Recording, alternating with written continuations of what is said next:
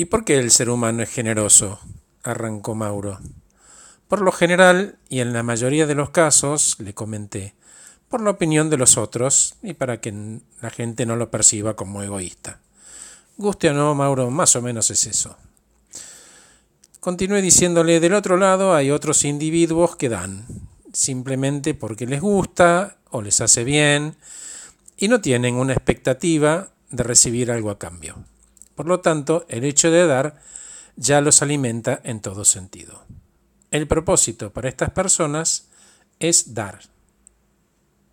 Ah, me dice Mauro, ¿y cómo hago para llegar a este punto en el que puedo dar sin esperar nada a cambio? Y le contesté, mira, hay un camino a recorrer entre ambas posiciones, y es netamente emocional. Tiene que ver con la reputación, que ese dar o hacer fortalezca tu presencia en las redes, por ejemplo.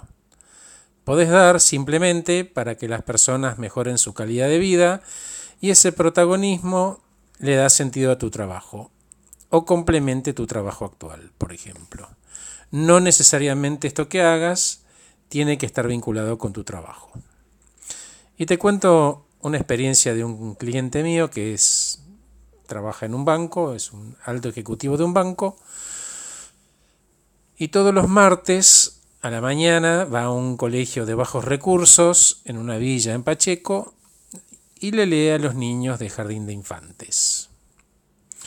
Em, es un hombre muy alto, muy grande, que bueno, se sienta en estas sillitas pequeñas y les lee cuentos y los chicos después se le suben encima y lo abrazan y él le hace, muy bien, digamos, ¿no? Y Mauro, con esto no te estoy diciendo que salgas corriendo a leerle a los ciegos o a publicarlo en todas las redes. No se trata de vos, se trata del otro. Y decime, H, ¿cómo se entera la gente que tu cliente lee en un jardín? Y le contesté, se entera el colegio, se enteran los chicos, se enteran sus padres y hermanos, los abuelos, los vecinos. Y Mauro dice, ah, otra gente. Y le aclaré, claro, Mauro, y esa otra gente, como vos decís, entiende que hay alguien que dedica tiempo, algo que él jamás va a recuperar, y lo invierte en mejorar la calidad de vida de esos niños. ¿Sabes por qué? No, me contestó Mauro. Porque en esos lugares tan marginados,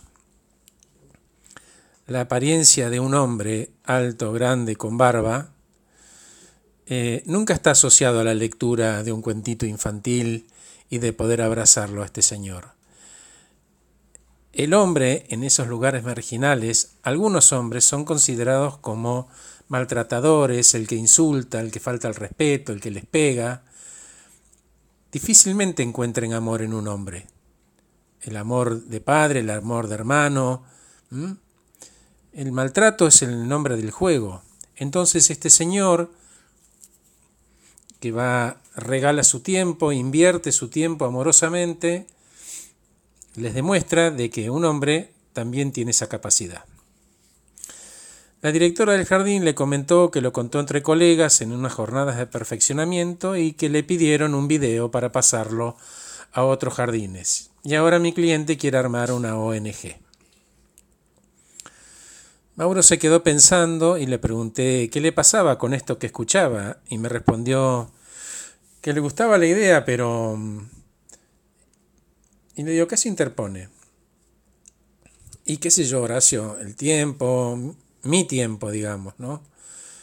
Y le contesté pretextos. Y me dice, y sí, medio avergonzado, lo admitió.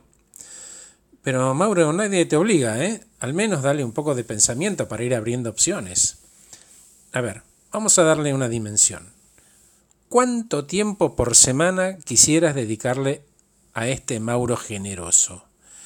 Si yo te dijera, tenés una enfermedad y para curarla tenés que tomar este remedio una vez por semana, ¿lo tomarías? Y me contestó, sí, claro.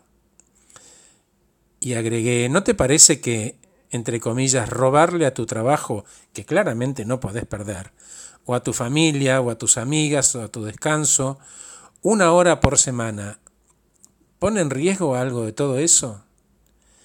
Y que capaz alguno se suma. Inclusive que podés hacer el bien sin siquiera moverte de tu casa. Entonces, ¿tomarías ese remedio? Sí, por supuesto, me contestó. Y créeme, Mauro, una vez que funciona se empieza a enterar las personas que sirven a tu propósito, no los que vos quisieras para alimentar tu ya súper desarrollado ego. Tu familia capaz que ni sepa al comienzo, ni siquiera se enteren luego.